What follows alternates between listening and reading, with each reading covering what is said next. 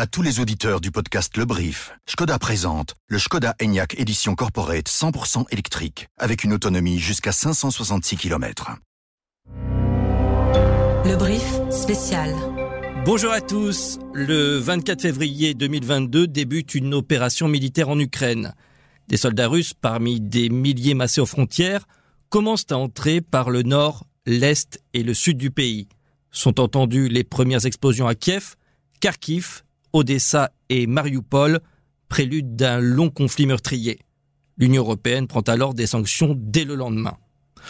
En avril, le monde découvre horrifié le massacre de Boutcha. La suite ne sera qu'une succession d'attaques et de reconquêtes, avec en toile de fond la mobilisation de dizaines de milliards de dollars et d'euros pour soutenir l'Ukraine. Aujourd'hui, après l'inquiétude liée à l'éventuelle pénurie de certaines denrées alimentaires comme le blé, la flambée des prix de l'énergie, l'inflation qui nous touche et la hausse des taux d'intérêt, comment les entreprises se sont-elles réorganisées? Peut-on vivre avec une guerre qui s'éternise Et peut-on parler d'une sorte de normalisation du conflit? Avec nous pour évoquer la situation, Nabil Jijakli, directeur général adjoint de Credendo, groupe d'assurance crédit qui dispose de succursales dans une quinzaine de pays, et Serge Quadbach, rédacteur en chef adjoint à l'écho. Bonjour à vous deux. Bonjour. Bonjour. Je suis Guillaume Cordeau et vous écoutez le brief spécial Deux ans de conflit, l'économie belge face à l'épreuve ukrainienne. Un dossier chaud, décodé par l'écho. Mais avant d'entrer dans le vif du sujet, je vous propose d'abord de rejoindre notre envoyé spécial en Ukraine, Vincent Joris. Il nous décrit des conditions de vie encore très précaires sur place. Au quotidien, il y a toujours des difficultés par rapport aux alertes aériennes. Nous venons juste d'en avoir une. Pas plus tard qu'il y a quelques jours, je suis allé voir un lieu qui a été frappé par un missile balistique. Le cratère était énorme. La population était terrorisée parce qu'il y a eu des destructions euh, des maisons euh, à cause du souffle de l'explosion.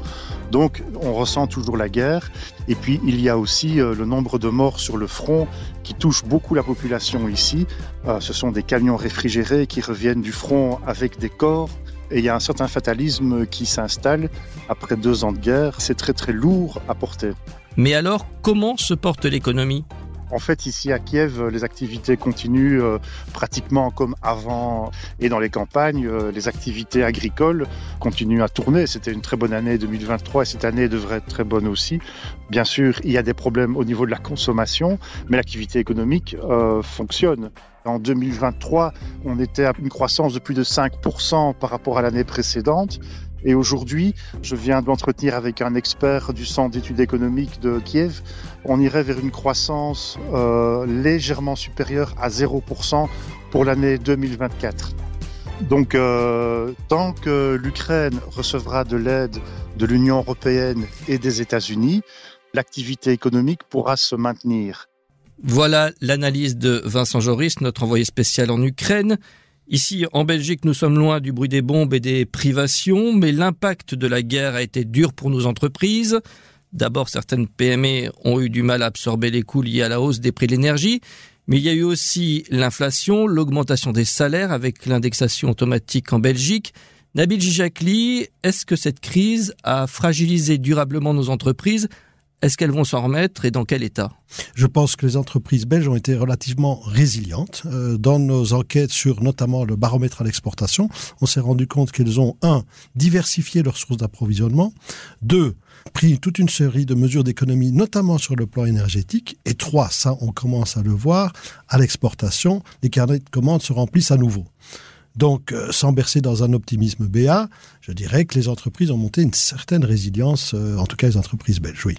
Aujourd'hui, euh, des secteurs sont-ils plus fragiles que d'autres euh, au départ de la crise en Ukraine? On a parlé de l'ORECA, euh, de l'agroalimentaire aussi, de la distribution. Dans un premier temps, le problème a été un problème lié à la crise énergétique. Euh, et donc les secteurs qui sont consommateurs d'énergie ont été confrontés à des hausses de prix importantes. Euh, d'autre part, l'Ukraine, il ne faut pas surestimer l'importance des relations économiques de l'Europe avec l'Ukraine. Euh, en ce qui concerne la Belgique, l'Ukraine était notre cinquantième destination d'exportation et à peu près la même chose en termes d'importation.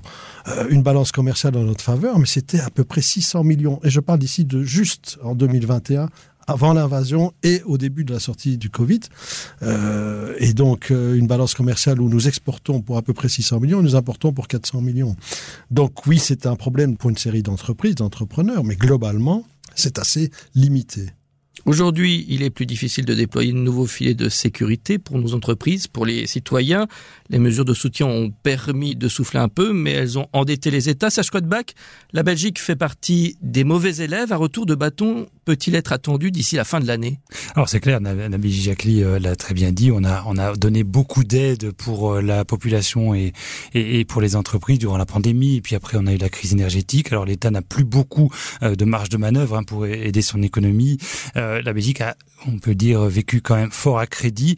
Et en plus, on est dans un contexte où l'indexation automatique des salaires a, solidement écorné la compétitivité de, de nos entreprises par rapport à, à l'étranger. Alors, on voit ici l'écart salarial avec les pays voisins commence à se résorber légèrement. Il devrait se résorber pour 2024. C'est ce que dit en tout cas le, le Conseil euh, central de l'économie.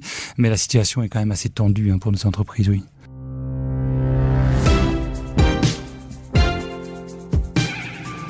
Le fait que les entreprises aient été obligées de se réinventer, parfois se restructurer ou bien repenser leur mode de consommation d'énergie, cela ne participe-t-il pas à un élan salvateur pour l'avenir de l'économie pour aller vers un modèle plus durable Alors, euh, pour certaines entreprises, encore une fois, oui, pour d'autres, euh, non. Alors, on, pourrait croire que les conséquences de la guerre s'estompent. Hein. On voit les, prix de l'énergie qui sont en baisse, on voit l'inflation qui est en retrait, on voit euh, d'ailleurs l'anticipation euh, des taux au niveau de la BCE.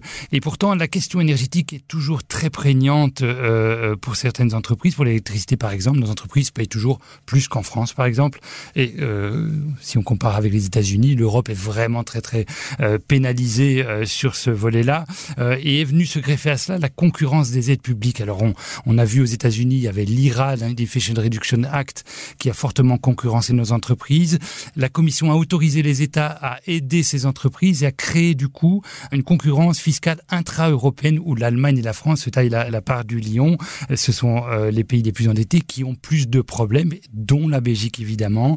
Euh, les grandes entreprises euh, comme Solvay, devenu Sciencco, comme Umicore, comme Agristo ben, en profitent déjà maintenant, ça il n'y a pas de problème pour elles, mais pour celles qui sont plus locales, plus petites, ben, elles ne peuvent compter que sur leur propre capacité. Et pour elles c'est plus difficile. Je m'adresse euh, à vous deux. Euh, les entreprises ont-elles pu euh, renégocier leur contrat d'énergie? Certaines ont-elles vraiment entamé une énorme réflexion sur la transition énergétique à la suite de la crise en Ukraine? Les entreprises doivent euh, se préparer à la transition énergétique. Effectivement, ça demande des investissements. Je crois que dans ce cadre-là, les services publics, ou plutôt les autorités publiques, ont deux rôles. Le premier rôle, c'est de mettre une réglementation stable, d'indiquer le chemin. Et le deuxième, c'est d'éventuellement, le cas échéant, comme aux États-Unis, prendre des incitants. Au niveau de mon institution, chez Credendo, nous avons lancé un Credendo Green Package. Je ne vais pas rentrer dans les détails, mais le but est de fournir pour des transactions qui sont durables sur le plan social ou sur le plan environnemental. Les deux sont importants de fournir des avantages, des incitants supplémentaires. Euh, et donc, j'ajouterai un troisième point, c'est que si le changement climatique est un défi, c'est aussi des opportunités. Vous avez toute une série d'entreprises en Belgique, nous avons des champions. Nous avons des champions dans la construction d'éoliens offshore, euh, d'éoliens onshore. Nous avons un champion euh, en Wallonie euh, dans l'hydrogène qui se positionne. Nous avons toute une série d'entreprises qui sont actives dans le recyclage. Et ce que je veux dire, c'est que la transition climatique, pour la réussir, ce n'est pas une solution, mais c'est un mix de solutions qui passe par toute une série de choses, la recherche et le développement, euh, les investissements, de nouveaux marchés, de nouvelles opportunités dans lesquelles nous pouvons prendre notre place. Je dirais même au-delà que l'Europe a une chance de revenir au centre du jeu par rapport à des industries comme le GAFA où nous avons été absents. Pour cela, effectivement, c'est un défi. Euh, il faut euh, une réglementation claire, il faut des incitants.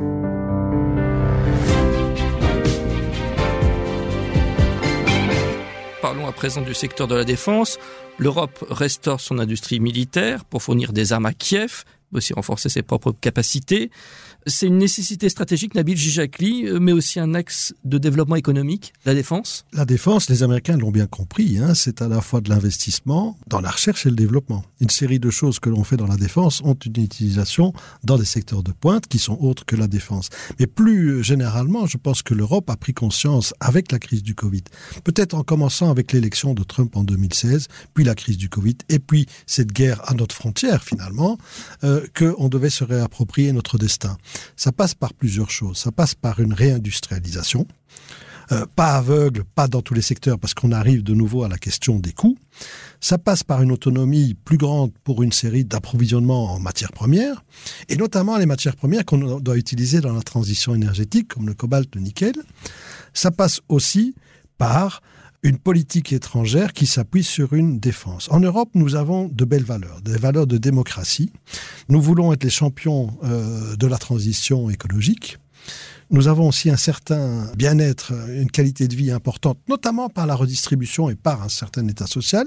Et pour défendre ces valeurs-là, il n'y a rien à faire.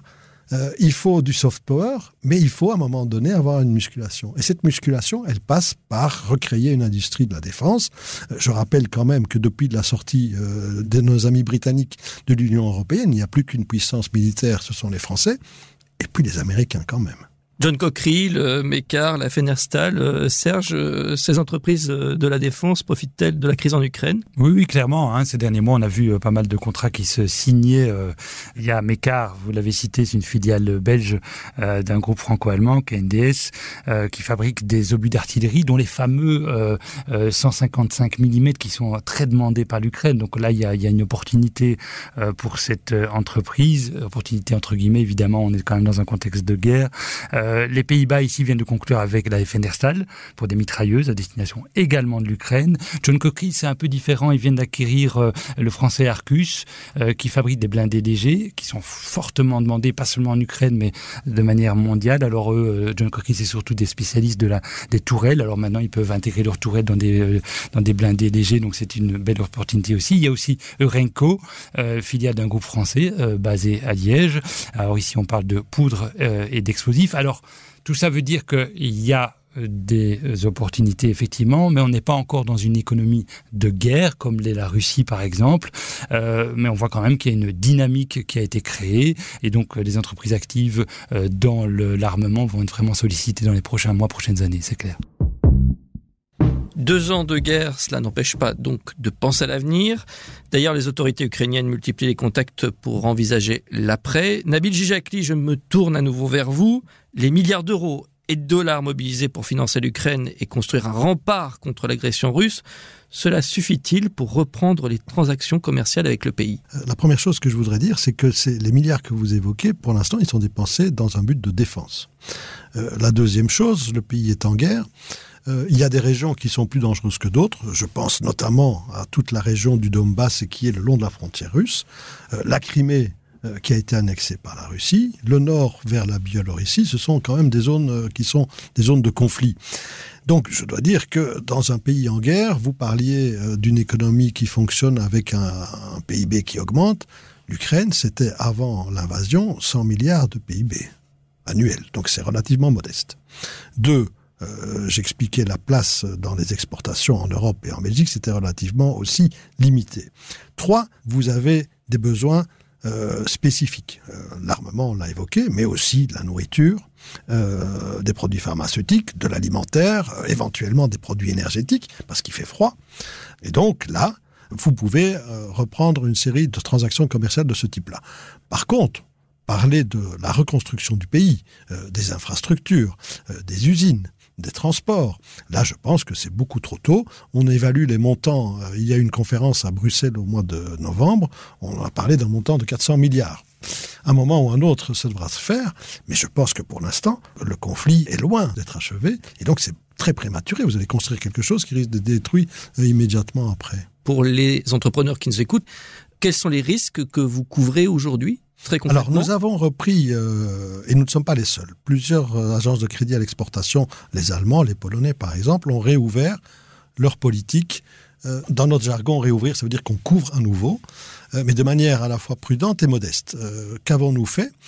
Au mois de décembre, nous avons accepté de couvrir des transactions qui vont jusqu'à un montant de 100 millions. Dans ces 100 millions, vous avez 75 millions pour des transactions à court terme, le commerce courant que j'évoquais, et 25 millions pour des projets à moyen ou long terme, c'est-à-dire dont l'échéance de réalisation et de paiement va au-delà de deux ans. J'ajoute immédiatement que nous n'acceptons pas des transactions qui vont au-delà de 15 millions, qu'il doit y avoir un intérêt belge important. Et nous allons examiner la situation au cas par cas. Ça signifie euh, quel est le débiteur, hein, quel est l'acheteur de l'entreprise belge, dans quelle région euh, se situe la livraison euh, ou la construction du projet? ce sera au cas par cas. Je dois quand même mettre un bémol, c'est que depuis que nous avons réouvert, on a eu certes des demandes d'information, mais pas encore des demandes de couverture réelles. Euh, imaginez-vous une entreprise envoyer son personnel euh, sur place. Je crois qu'il faut être très pragmatique à ces égard-là. Serge Redbach, euh, ce conflit en Ukraine nous a-t-il appris à être plus flexible, à intégrer le risque qu'un pays ami ne le sera peut-être plus demain et repenser les relations commerciales au niveau mondial? Alors il faut pas, il faut pas surréagir. Euh, il faut être prudent et il faut peut-être, euh, en tout cas, diversifier hein, ces euh, chaînes d'approvisionnement, voire réindustrialiser quand c'est nécessaire. La vraie question, je crois, la plus grosse question qu'on a dans l'avenir, c'est la Chine. D'abord parce que l'Europe subit le dossier chinois plus qu'il n'en est l'acteur. On se focalise beaucoup sur les semi-conducteurs, mais en fait, bon, c'est des raisons évidentes. C'est là, on parle de sécurité, mais que dire des matières premières, par exemple, la Chine investit énormément énormément dans les matières premières, dans des pays africains, dans des pays sud-est asiatiques aussi. Euh, tout ça soutenu par l'État, ce qui n'est pas le cas de nos entreprises euh, occidentales. Et on voit combien cela est important pour euh, notre vie quotidienne, nos smartphones, nos voitures électriques. Donc c'est vraiment le. Est-ce qu'on peut continuer à compter sur la Chine? Et donc il faut diversifier nos approvisionnements pour prévoir ce genre de scénario, voire amener donc certaines activités sur notre sol et notamment des projets miniers. Or ça, c'est une question qui est encore fort tabou chez nous en Europe. Merci beaucoup Serge Quadbag d'avoir été avec nous. Je rappelle que vous êtes rédacteur en chef adjoint à l'écho et merci Nabil Jacli d'avoir participé à cet épisode. Vous êtes euh, directeur général adjoint de Credendo, groupe européen d'assurance crédit basé à Bruxelles. En moins d'une minute, que faut-il retenir de notre discussion? Eh bien que c'est une occasion pour l'Europe de sortir par le haut. Elle a l'habitude d'avancer avec les crises, avec un projet de défense et un projet climatique que des opportunités existent et sont à saisir dans la transition environnementale et énergétique et qu'il faut sortir des schémas traditionnels et aller vers les marchés émergents pour chercher la croissance en profitant des incitants pour accélérer le changement dans les entreprises. Merci de nous avoir suivis, très belle journée à tous et à bientôt.